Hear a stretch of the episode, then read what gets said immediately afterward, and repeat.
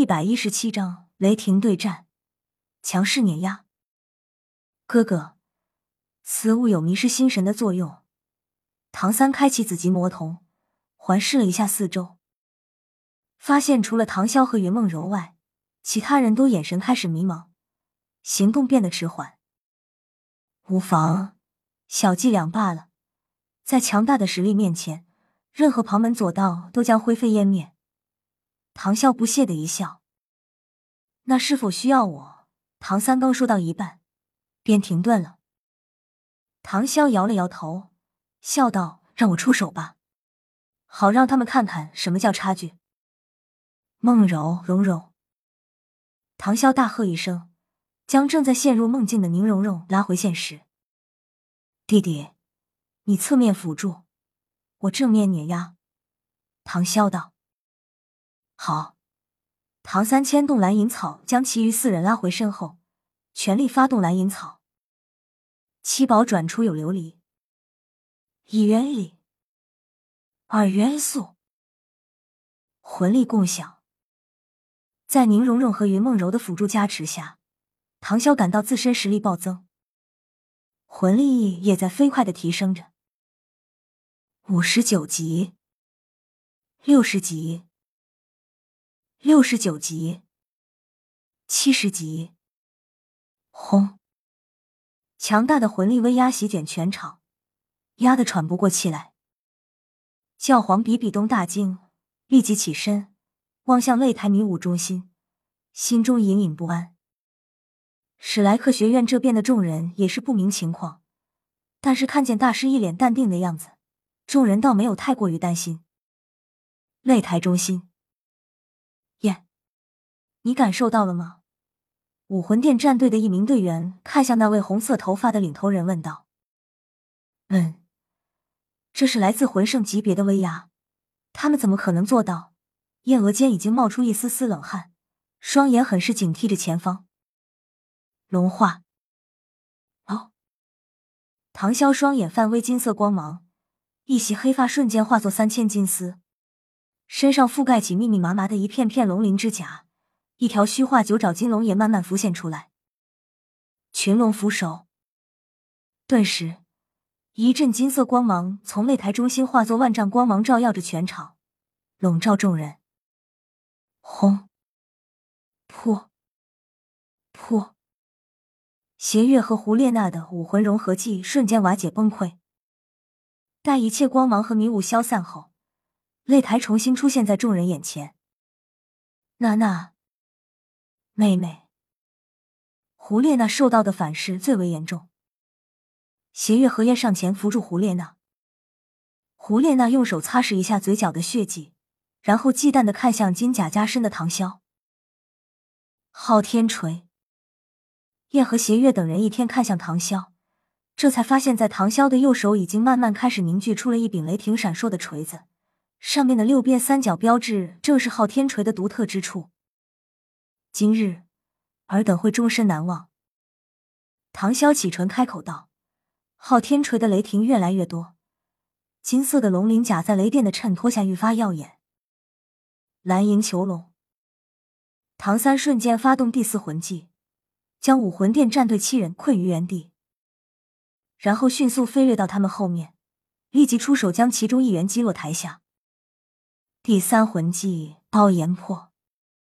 燕大喝一声，火焰灵珠武魂全面发动。燕浑身被火红色的眼甲包裹着，一双暗红色的眼睛摄人心魂。哼，秋后的蚂蚱，蹦跶不了多久了，只能做无谓的挣扎罢了。唐潇眼眸平淡的毫无波澜，甚至丝毫没有波动。焚天之怒，燕的火焰灵主暴涨成一个巨大的火团。笼罩着整个擂台，异常炙热的气息灼烧整个气场，让你看看什么叫绝望。雷霆之怒，严威惩戒之锤，唐，砰，轰！唐啸挥动昊天锤，携带着无上雷霆之势向燕呼啸而至。雷霆所到之处，皆化作灰烬。Levers 言。不可能！燕不甘心的进行最后一波垂死挣扎，燕聚集全部魂力于最后一波。垃圾！唐潇毫不留情的碾碎了燕的抵抗，雷霆一穿而过，噗噗噗！燕后仰落地，一道血花散落一地。滋滋滋！疼！疼！疼！雷电丝毫不减，向武魂殿战队方向迅速蔓延。在他们惊恐的眼神下，雷霆无情的击溃了他们。武魂殿战队完败。这就是所谓的武魂殿王牌战队，不过垃圾尔尔，不堪一击。今日之决赛，是我史莱克学院赢了。唐潇举起昊天锤，环顾四周，大声喊道。教皇比比东、鬼魅和月关脸色阴晴不定。大师玉小刚、史莱克学院众人脸上有些担忧。哈哈，不愧是我徒弟，这豪放不羁的性格我喜欢。李太白大声笑道。教皇比比东听到李太白的声音，心中那压抑不住的强烈杀意慢慢隐藏下去。但是今天武魂殿可谓是面子丢大了。可以说是丢脸丢到姥姥家了。所谓的王牌战队，在唐潇的碾压下，全部损失惨重，三个重伤，四个半重伤，可以说是破了斗罗大陆史上惨败记录。在所有人惊讶、诧异、冷淡、佩服的目光下，史莱克众人缓缓走下了擂台。教皇比比东最终还是忍住了，毕竟人多眼杂。现在还不是武魂殿暴露的最佳时机，而且那个唐潇的师傅给他一种非常强烈的危机感，这种感觉曾经只有供奉殿大供奉给他有过。大供奉，武魂殿战队败了。听罢，千道流背手仰头，缓缓说道：“你去观察一下教皇，毕竟他还是太年轻了，我怕他做了不该做的事。”是。在教皇比比东的主持下，武魂殿颁发了三块魂骨给史莱克学院。很快，你们将会连本带利吐出来。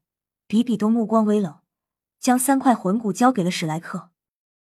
这三块魂骨是大家共同努力的成果，所以把它分给最需要的人，由小三来分配。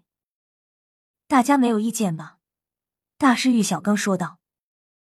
没有。众人应道：“唐潇无所谓，反正这三块魂骨也不适合他。”唐三经过慎重考虑以及综合分析后，合理的分配了这三块魂骨。然后史莱克众人高兴的向他们的休息区走去。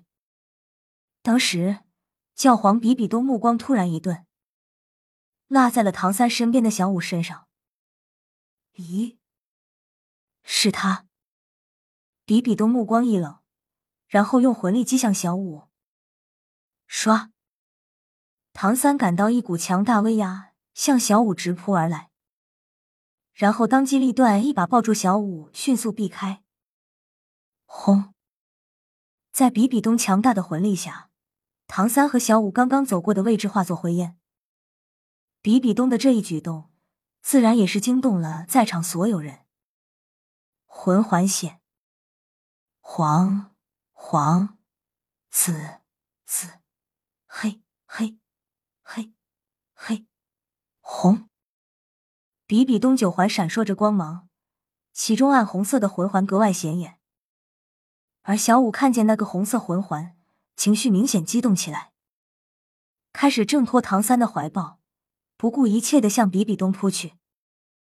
孽障，果然是你！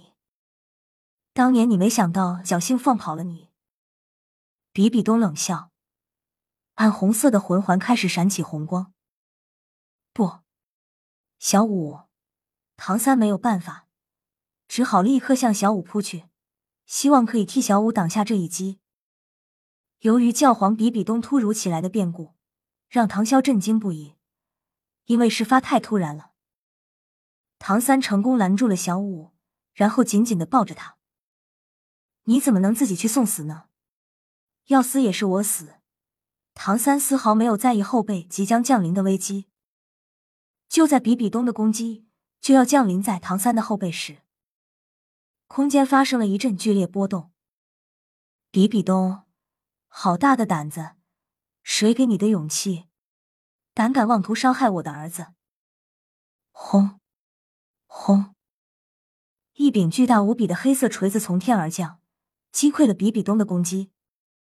一个身披黑色斗篷的男子横亘在比比东对面，手握黑色大锤子，身上同样也是九环闪烁，而其中的红色魂环也是格外耀眼。本章完。